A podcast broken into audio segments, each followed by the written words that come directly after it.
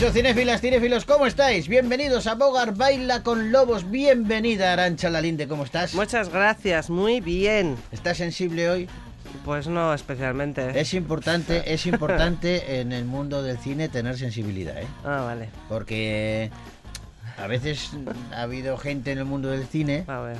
que no ha sido sensible, Sí. ha carecido de, de- de ese, de esa virtud, Sí. ¿vale? Eh, eh, por ejemplo, de- eh, ahora te ríes con el tiempo, pero, pero manda narices cuando pasó. Eh, hay una peli, no es muy conocida, se llama El Conquistador de Mongolia, ¿vale? Es de Mm. Dick Powell, la rodaron en 1956. Y ahí estaba gente pues como John Wayne, por ejemplo, de protagonista, eh, Susan Hayward. Agnes Moorehead, John Hoyt, eran los principales protagonistas de la peli, ¿no? Sí. ¿Por qué carecieron de sensibilidad? Bueno, pues porque los productores em, decidieron que tenían que grabar en una localidad muy concreta que les venía muy bien. En vez de irse a Mongolia, Sí. les venía muy bien eh, eh, una- un desierto que estaba eh, en Estados Cerca. Unidos. ¿sí? Vale. ¿no? Les venía Bien. mejor. Eso pasa. Pero les dijeron, a ver, a ver, estáis relativamente cerca de una zona donde habitualmente se hacen pruebas nucleares. El gobierno estadounidense suele hacer allí pruebas nucleares.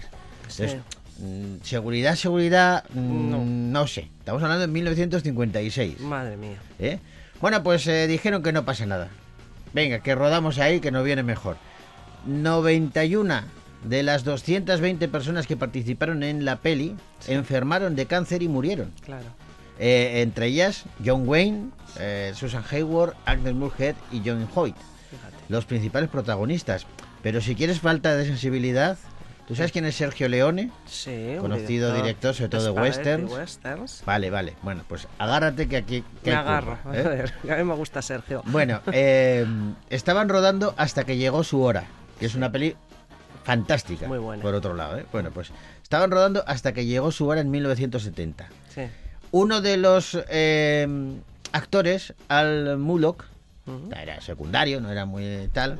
Bueno, pues el hombre pues estaba pasando un mal momento, vaya usted a saber por qué. Pero el caso es que eh, en pleno rodaje, en un descanso de- del rodaje, se suicidó Ah. se tiró por la ventana de su hotel, pero lo hizo vestido con la ropa del personaje, Sí. o sea, de vaquero, Sí, sí, sí. sí. ¿vale? Vale. Ahora viene la falta de sensibilidad total. Sergio Leone, te ríes ahora porque claro, imagínate el momento. Sergio Leone insistió en que antes de trasladarle a la morgue le quitaran la ropa, porque la necesitaban para el rodaje. Ah, bueno. Era racano, ¿eh? Tacaño, ¿eh, Sergio? necesitaban la, la ropa pues para el para personaje que le continuar, vaya a sustituir. para continuar el rodaje. O sea, eso es eh, Antes de, sensibilidad. antes de que se me manche más o algo. Eso, eso es sensibilidad y lo demás son Madre tonterías. mía, son cositas que te, que te cuento para arrancar. Cositas porque- bonitas. Damas y caballeros, aquí comienza Bogar Baila con Lobos.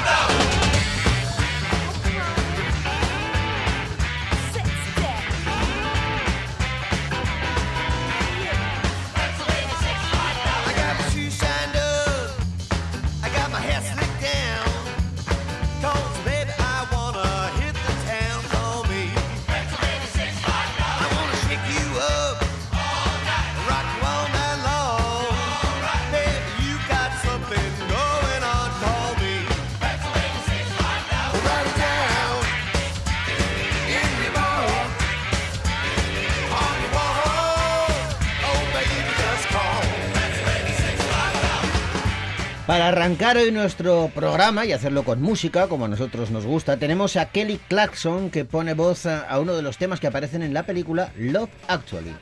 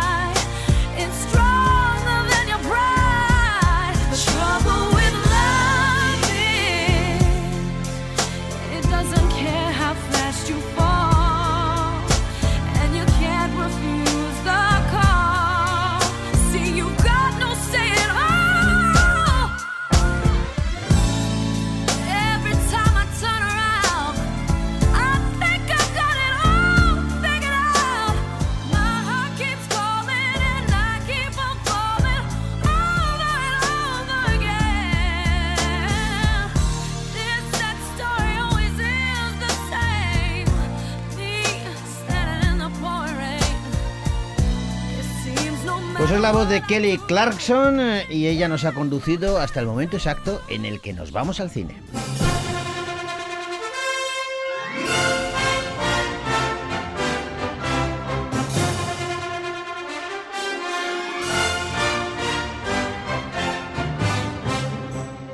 Y vamos a comenzar este periplo por los estrenos que han llegado a nuestra cartelera hablando de una película chilena titulada Mi País Imaginario.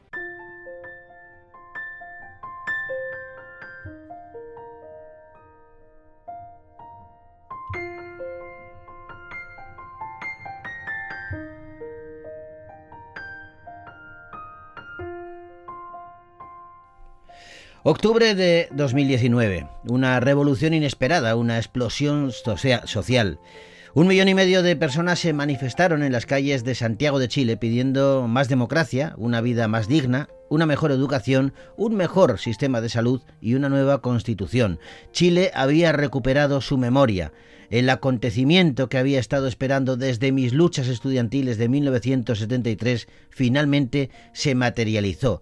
Son palabras de Patricio Guzmán, el director de Mi País Imaginario, un documental que refleja estas protestas que estallaron en las calles de Santiago en 2019 mientras la población exigía más democracia e igualdad social en torno a la educación, sanidad y las oportunidades laborales. ¿Cómo es posible que esté delante de una segunda revolución chilena? Todos los chiquillos se dieron cuenta de que ya basta de miseria, ya basta de explotación, ya basta de la precariedad de la vida y de repente pasamos a esto. Yo quiero que tú me saques una foto simplemente al ojo mutilado y yo quiero que esto se sepa. Desde el 18 de octubre ha transcurrido un año. No hay ni una sola política que le diga a esa persona, usted venga al sistema. Ha quedado como al desnudo el problema que tenemos con Carabineros. Estamos ante una coproducción entre Francia y Chile que dirige Patricio Guzmán, un hombre muy comprometido, tiene ya más de 80 años Sí. y sigue eh, haciendo películas y sigue reflejando la realidad social que hay en su país en cada uno de estos largometrajes. Sí, es que cuando él en los años 70 empezó a preparar su primer largometraje de ficción, se dio cuenta de que los acontecimientos que estaban ocurriendo en su país eh, eh, le, le confirmaban que no había mejor historia que la que estaba ocurriendo en ese momento en Chile. Claro. Entonces, en esa primera parte, en esa primera película, eh, mm, lo que hizo fue hacer, eh, tener una mirada personal y privada de los acontecimientos que estaban pasando en la batalla de Chile. Luego, con Chile, la memoria obstinada, el pueblo era el protagonista. Eh, luego se centran en los personajes públicos, como el caso Pinochet y Salvador Allende, y ahora, pues bueno, viene con este, dicen algunos críticos que es un brutal fresco. ¿eh? La, eh, la película. de lo que está aconteciendo, que está actualmente, aconteciendo actualmente en Chile. en- en Chile. Bueno, pues Mi País Imaginario, una peli que podéis ver ya en los cines, de Victoria Gasteiz.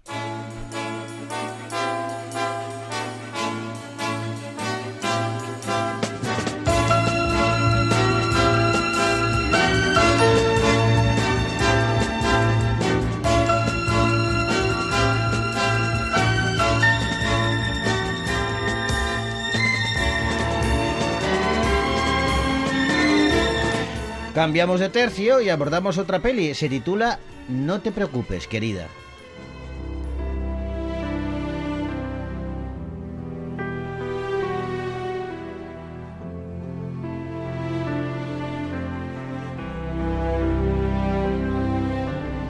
Centrada en la década de 1950, No te preocupes querida, narra la historia de una pareja aparentemente feliz eh, que viven en una apacible comunidad estadounidense donde él trabaja para una gran corporación mientras ella es una abnegada ama de casa. Poco a poco, la preocupación de ella comienza a hacerse patente cuando empiece a descubrir detalles sobre el proyecto Victoria, el trabajo que está desarrollando su marido. Mientras el resto de mujeres de los empleados se dedican a ser discretas y sumisas, ella empieza a hacerse preguntas y a comprender, horrorizada, que su felicidad y su tranquila vida están más en peligro que nunca.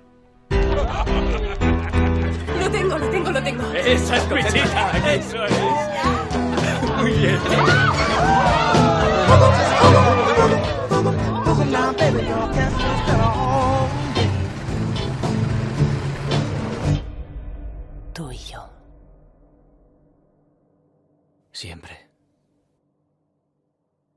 Tú y yo.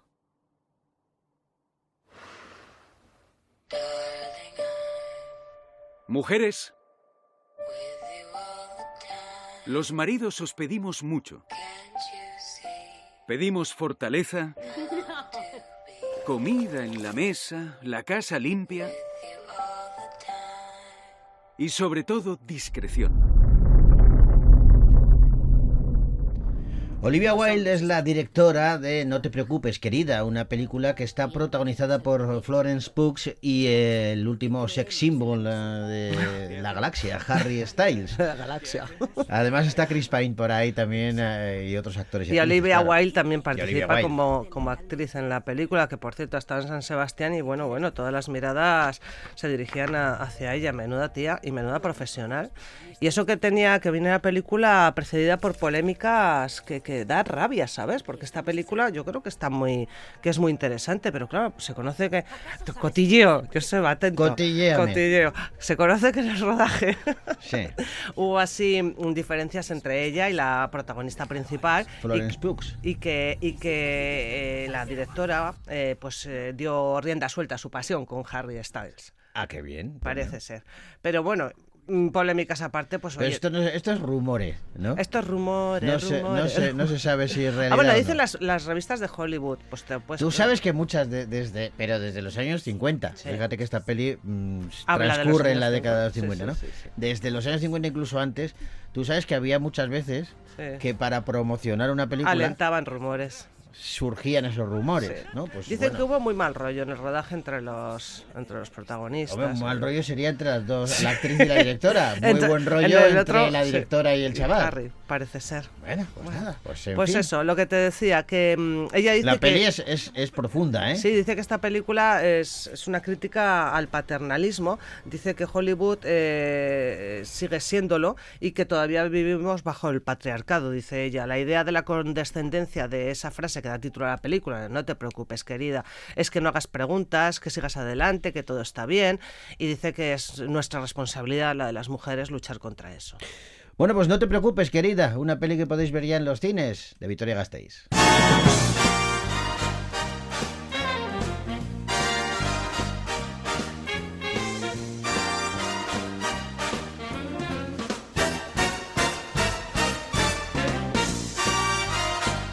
Vamos ahora con un drama judicial titulado El grito silencioso, el caso Roe versus Wade.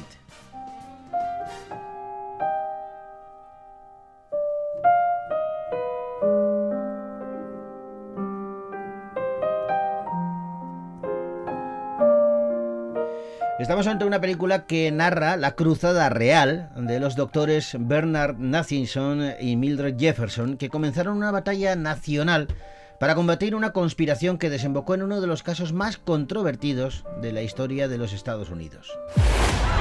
Escucharemos las alegaciones del caso Roe contra Wade. Puede proceder. Si realmente queréis saber cómo se legalizó el aborto en nuestro país, os contaré la verdadera historia. Doctora Jefferson, ¿te gustaría encabezar un grupo pro vida que estoy formando? La clínica de Nathanson está realizando mil abortos a la semana. Por eso sacrifico mi tiempo participando en la lucha.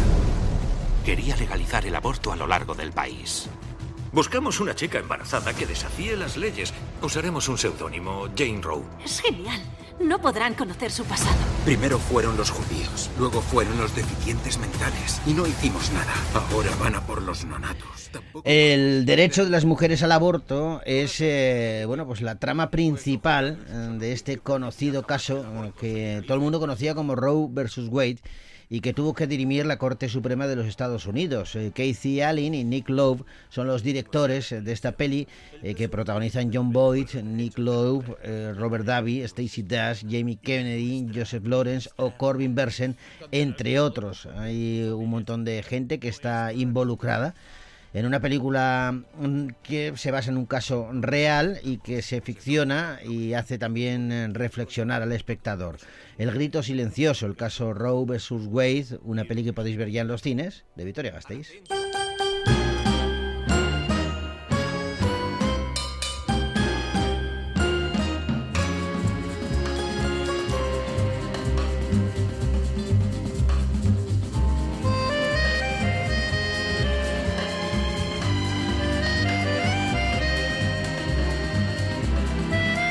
Y vamos con una película española eh, que dirige Alberto Rodríguez eh, y que habla de una fuga carcelaria también real. Se titula Modelo 77.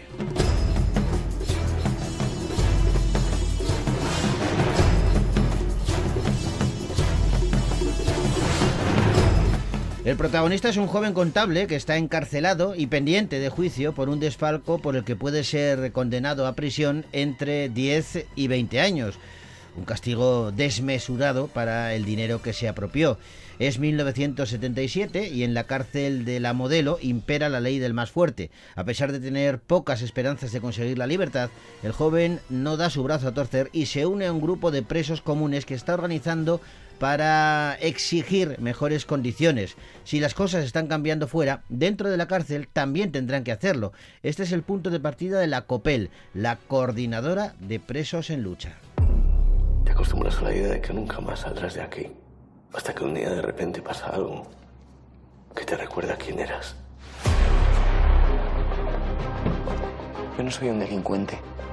No pueden caerme seis años por eso, no tiene sentido. Esta es mi celda y aquí se hace lo que yo digo. ¿Tú por qué estás aquí? Eso no se pregunta. Tarde o temprano vas a estar igual que Miguel Herrán, Javier Gutiérrez, Jesús Carroza o Fernando Tejero son algunos de los protagonistas de Modelo 77, una película que dirige Alberto Rodríguez. Y Rodríguez, junto a su guionista Rafa Cobos, lleva desde 2005 planeando este thriller, que está basado pues, en miles de historias reales de aquellos presos de, de los años 70. ¿Qué le llamó la atención a Alberto Rodríguez eh, de esta historia para convertirla en película? Bueno, a nosotros lo que nos llamó la atención desde el primer momento que tuvimos conocimiento primero de la fuga de, de 45 pe- presos en el año 78, que fue lo que primero nos, nos llamó la atención y por donde empezamos esta película, y luego de la existencia de Coppel, fue precisamente eh, que la cárcel, que es un sitio en el que todo el mundo se separa, no sabíamos cómo la gente, donde la identidad te la borran, cómo la gente había conseguido unirse y hacer cosas tan brutales como de pronto en la modelo que 200 personas se cortaran las venas para que entrara la, la prensa y poderle contar a alguien en qué condiciones estaba. A nosotros ya ese, ese- ese- simplemente esa historia humana nos parecía increíble, o sea, que, que- que eso se hubiera hecho. Persiguiendo un imposible, además, una especie de utopía, que la gente fuera capaz de unirse para seguirla, eh, ya nos parecía digno de, de admiración, vamos. De hecho, esta es una película que, que, eh, que empezamos a trabajar en el año 2005. Hemos tardado una barbaridad en poderla hacer, entre otras cosas, porque la modelo estaba, estaba funcionando hasta 2017, me parece. Y luego lo que nos parecía también importante era el contexto en el que se desarrollaba la historia.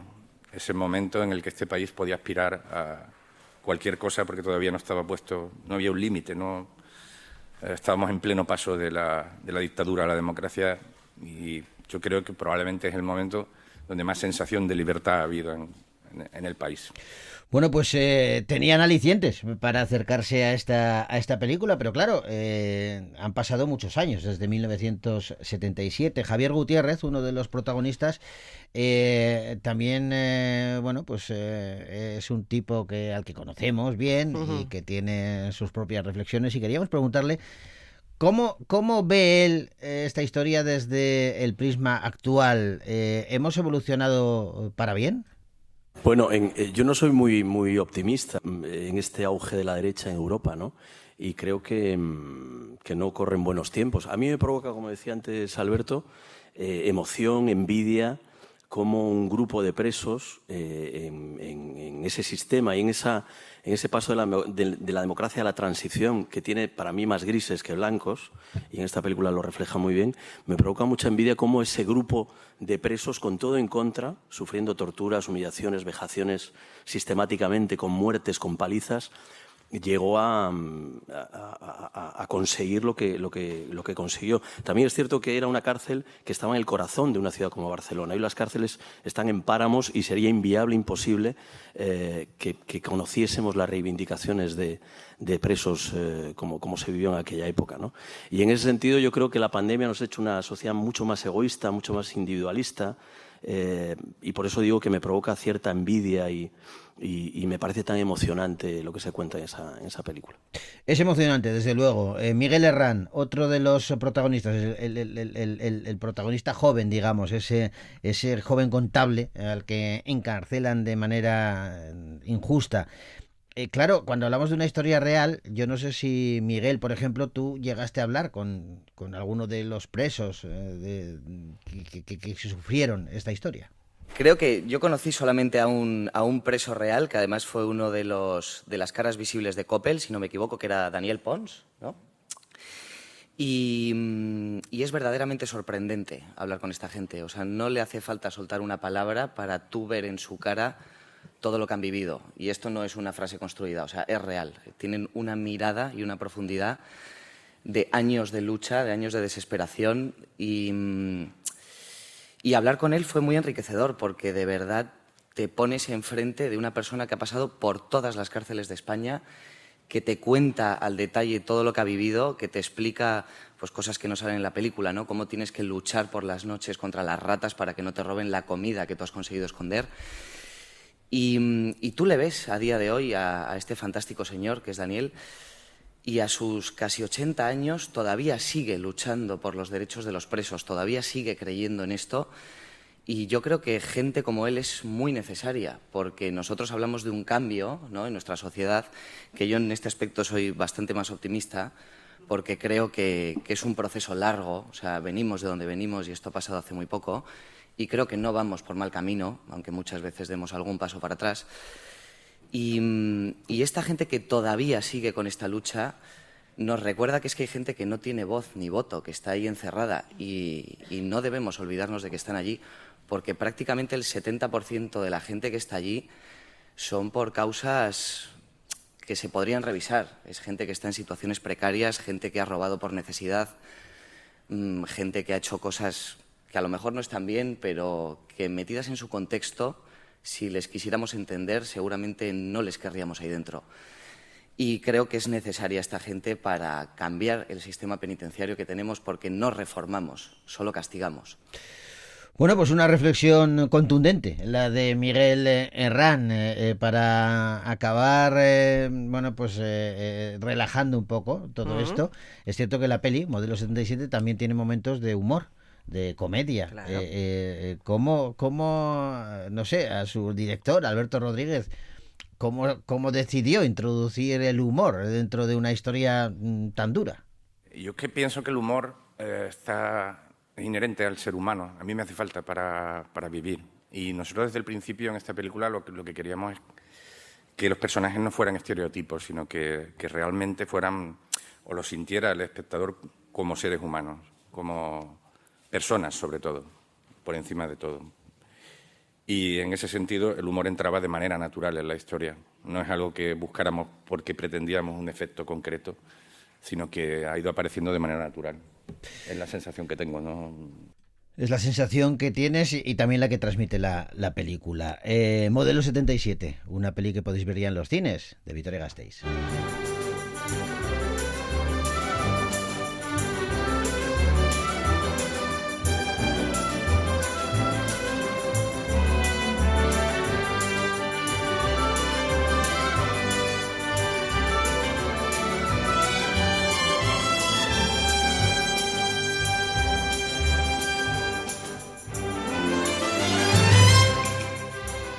¿Nos vamos o nos quedamos? Nos vamos. Nos vamos ya, ¿no? Pues nos vamos y lo hacemos a ritmo de música. Sí. Este es eh, la revisión de un clásico, la sintonía original de la familia Adams, revisada por MC Hammer para la película que se hizo sobre la serie de televisión. Con ella os decimos hasta la semana que viene. Agur. Agur. They do what they wanna do, say what they wanna say, live how they wanna live, play how they wanna play, dance how they wanna dance, kick and they step afraid. They do what they wanna do, say what they wanna say, live how they wanna live, play how they wanna play, dance how they wanna dance, kick and they step a Now